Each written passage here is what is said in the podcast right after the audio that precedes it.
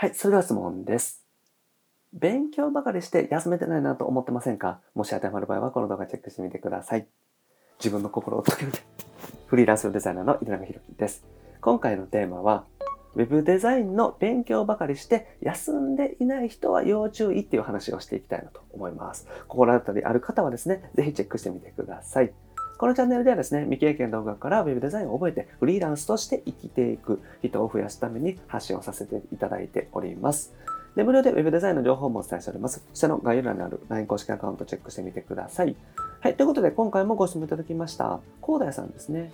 早くフリーランスになりたくて睡眠時間を削って勉強しています。もちろん休みも取っていません。ただちょっと最近疲れてきましたということでね、ご相談いただきました。まあ、同じようにですね、勉強を頑張ってる人ほどやっぱり休みも取らずにこうストイックにやってらっしゃる方って多いと思うんですけどそういう方ってねだんだんこう疲れてきてるっていうのがねあると思います。で僕自身がサポートしてる方でも実際疲れてきましたみたいな方も多いのでちょっとですねこの話をさせていただきたいなと思っております。ということで Web デザインの勉強ばかりしてですね休んでいない人は要注意ですよっていう話をしていきます。で、やりがちなことなんですけど、まあ、ウェブデザインをね、勉強しようと思う方、で、特に頑張り屋さんな方とかね、やる気がある方がやりがちなことなんですけど、まあ、睡眠時間削る。これありますよね。だから睡眠時間削ったら当然1日の時間が増えますから、睡眠時間削って勉強に当てていくっていう方も多いかなと思います。あとは全く休まないっていうことですね。お仕事もしながら、平日ね、夜勉強して、さらに土日はしっかりとずっと勉強するみたいな形でね、やってらっしゃる方も多いと思います。あと家族と全然遊ばないっていうことですよね。例えば奥さんとかお子さん、あとは旦那さんとお子さんがいて、なかなかですね、遊ばないとか遊ぶ時間を取らないとか、もうひたすらパソコンばっかりしててですね、家族からいろいろ言われてしまうみたいなね、方も多いんじゃないかなと思います。まあ、多少のね、犠牲は必要だとは思います。なので、僕自身はですね、これ自体が悪いことだとは思っていなくて、むしろこれぐらいストイックにですね、一気に勉強してしまった方がいいと思うんですね。で、勉強時間って毎日30分をゆっくりやっていく、コツコツ積み上げていくっていうのももちろん大事なんですけども、1日3時間ぐらいで1ヶ月とか2ヶ月とかで一気に勉強してしまった方が、早くマスターできるんですよね、当然なんですけど。で、忘れないので、だから、できればですね、最初の頃っていうのは、睡眠時間削るのはもうすぐにしないですけども、まあ、休みとかはね、あんまり取らずに、家族とかね、友達とかとの時間も削ってしまってですね、勉強集中する。これもありだと思います。ただ、疲れてきてる方とかね、ちょっとモチベーションが下がってきたなという方は要注意なんですね。で、勉強の目的をね、考えていただきたいんですけども、えー、まあ、家で仕事をしたいとかですね、会社に出勤せずに家でね、自由に暮らしたいとかっていうところもあると思いますし、働く時間を減らしたいっていうのもあると思います。だから今はね、もう労働環境が結構劣悪で、ブラック企業で残業が多いとかですね、なかなか仕事が忙しくて、お子さんとの時間も取れないとかですね、だからお子さんとか奥さん、旦那さんとの時間を取るために働く時間を減らしていきたいという方も多いと思います。で、あと自分のペースで働いていきたいっていうのもありますよね。だから今日は働くとか働かないとか決めたりとか、今日は午前中だけ仕事をしようとかですね、今日はがっつりと勉強しようとか、がっつりと仕事しようみたいな形で自分が決めたように働きたいっていう方も多いと思います。なので、基本的にはですね、目的としてはもっとのんびりしたいとか、もっと自分のために時間を使いたいっていうことだと思うんですよね。なので、まあ、実はですね、それを目的としているにもかかわらず、勉強でですね、とか仕事でひたすらそのプライベートを犠牲にしてしまってはですね、本末転倒だと思うんですよね。だからそこが難しいラインだと思うんですけれども、多少ですね、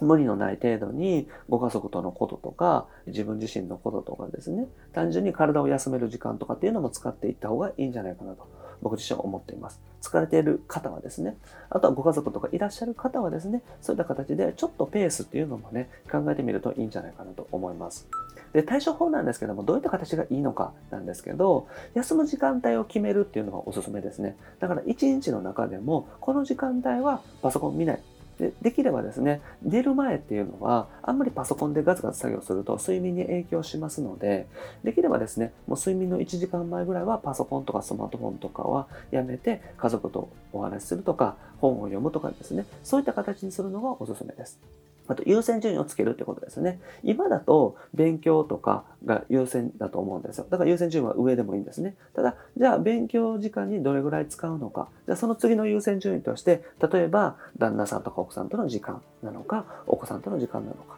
で、ご家族いらっしゃらない場合はですね、遊びの時間なのか。そういう優先順位はつけた方がいいかなというふうに思いますね。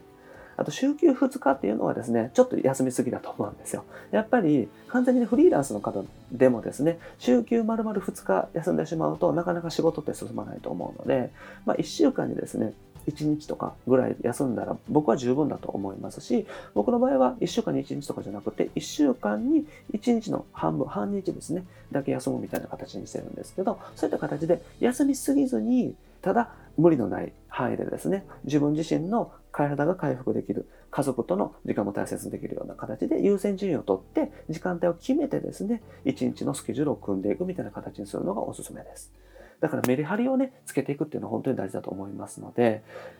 ずっとね、勉強のことばっかり考えてても絶対ね、疲れて出てくるし限界来ると思うんですよね。だから、もう今日は休むとかですね、今日はこの時間帯は休む。で、一日の中でもこの時間帯はパソコンとスマホを使わないとかっていうふうに決めておくだけでも、かなりね、リフレッシュできますので、ぜひそのような形で自分自身の、ね、メリハリっていうのを考えてみてください。で、頑張ってる人はね、頑張りすぎに、やっぱりね、注意していただいた方がいいと思います。あんまり頑張ってないなっていう方はですね、頑張ってもいいと思うんですけども、なのでですね、なんかいろんなことを犠牲にして勉強に注ぎ込みすぎてる方で、ちょっと疲れてきたなっていう方は、ちょっと休んでいただくのがいいかなと思います。あくまでも続けていくのが一番大事になりますので、毎日ね、頑張りすぎてやめちゃうっていうことがないようにだけね、していただけたらと思います。はい、ということでまとめですね。頑張りすぎないようにね、ぜひしてみてください。目的を考えてみるっていうのが大事だと思います。何のためにね、勉強しているのか、みたいなところを考えていただくと、本当にですね、自分がやりたい生活とかっていうのが見えてくるかなと思います。あと、休む時間帯もね、ぜひ決めてみてください。だから、1日の中での時間帯と1週間の中での休む時間帯っていうのを決めていただくといいです。で、メリハリが大事なので、できるだけ頑張ろうとか、とにかく時間を使っていこうみたいな形じゃなくって、勉強する、仕事する、で、休む。このメリハリっていうのをですね、しっかりと決めていただいて、休むときは絶対にスマホとか PC とか見ないっていう風にしていただくのがおすすめです。はい。ということでね、今日やっていただくことは、休む時間帯をぜひ決めてみてください。はい。ということで今回はですね、Web デザインの勉強ばかりして、休んでいない人は要注意ですよという話をさせていただきました。無理しないようにですね、とにかく続けていくのが大事なので、そういった形でメリハリをつけてやってみてください。